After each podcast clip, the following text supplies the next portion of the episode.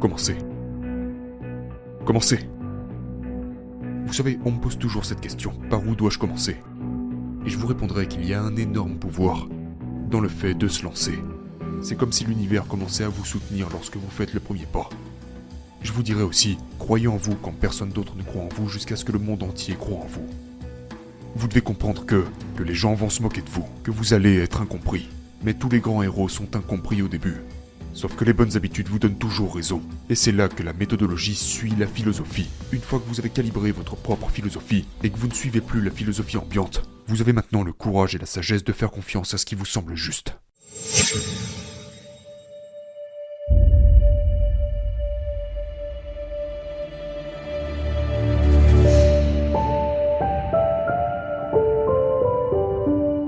Si vous aimez trop profondément, vous serez blessé.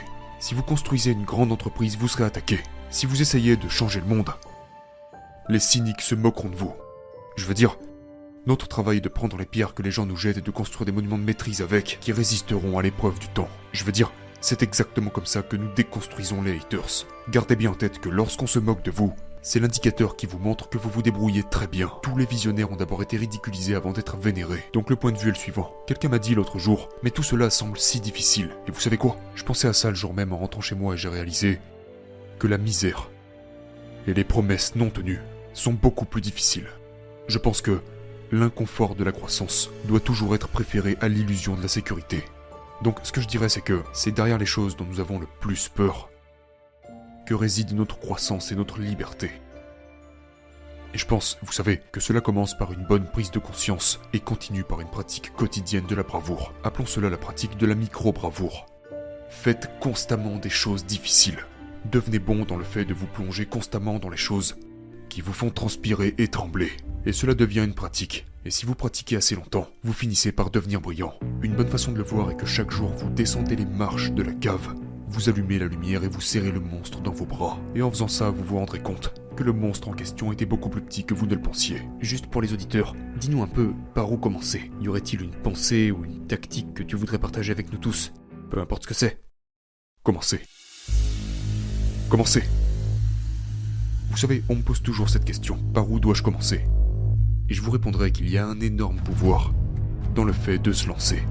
C'est comme si l'univers commençait à vous soutenir lorsque vous faites le premier pas.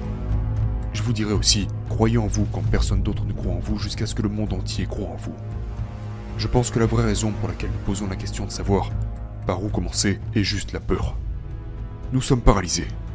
Donc commencez à croire en vous. Commencez à lire des livres et réaliser que tous les grands héros sont restés anonymes pendant 25 ou 30 ans avant que le monde ne les célèbre. Je dirais aussi que le génie est moins une question de génétique que d'habitude. Donc commencez par la philosophie du commencement et commencez à croire en vous. Vous devez comprendre que, que les gens vont se moquer de vous, que vous allez être incompris. Mais tous les grands héros sont incompris au début. Sauf que les bonnes habitudes vous donnent toujours raison. Et c'est là que la méthodologie suit la philosophie. Une fois que vous avez la philosophie qui est juste la vérité, posez-vous la question qu'est-ce que vous voulez que votre vie représente? Qu'est-ce qui est le plus important pour vous? Quelles sont vos 5 grandes priorités pour le reste de votre vie? À travers quelles valeurs et croyances clés voulez-vous vivre? Une fois que vous avez calibré votre propre philosophie et que vous ne suivez plus la philosophie ambiante, vous avez maintenant le courage et la sagesse de faire confiance à ce qui vous semble juste. Et donc commencez à mettre en œuvre les habitudes dont la science a prouvé l'efficacité. Et pour moi, le club des 5 heures du matin est très puissant. La règle des 5 grandes heures est très puissante. L'entraînement du second souffle est primordial. Je veux dire, si vous croyez que l'entraînement est important, pourquoi ne feriez-vous qu'une fois par jour euh, Les exercices de micro-bravoure, le système de conception hebdomadaire, etc. Et finalement, je vous dirais, assurez-vous de prendre le temps de profiter des fruits de votre travail. Nous vivons dans un monde qui célèbre ceux qui font et décourage ceux qui ne font pas. Mais c'est John Lennon qui a dit le temps que vous appréciez de perdre n'est pas perdu. J'ai passé une grande partie de ma vie dans une situation où, et j'ai encore beaucoup de travail à faire, mais vous savez quoi? Maintenant, ça ne me dérange plus de passer du bon temps. Et la grande ironie à propos de ça, c'est que c'est lorsque vous ne faites rien que vos plus grandes idées éclosent. À quoi ça sert de vivre si vous n'avez pas l'occasion de prendre des repas de 6 heures avec votre famille, pendant lequel vous pouvez rire à plein poumon, ou si vous ne pouvez jamais avoir une conversation avec quelqu'un dans la rue sur la vie, ou prendre un moment pour admirer la façon dont les rayons de la lune tombent sur une cathédrale. Je veux dire, la richesse n'est absolument pas seulement une somme d'argent à la banque.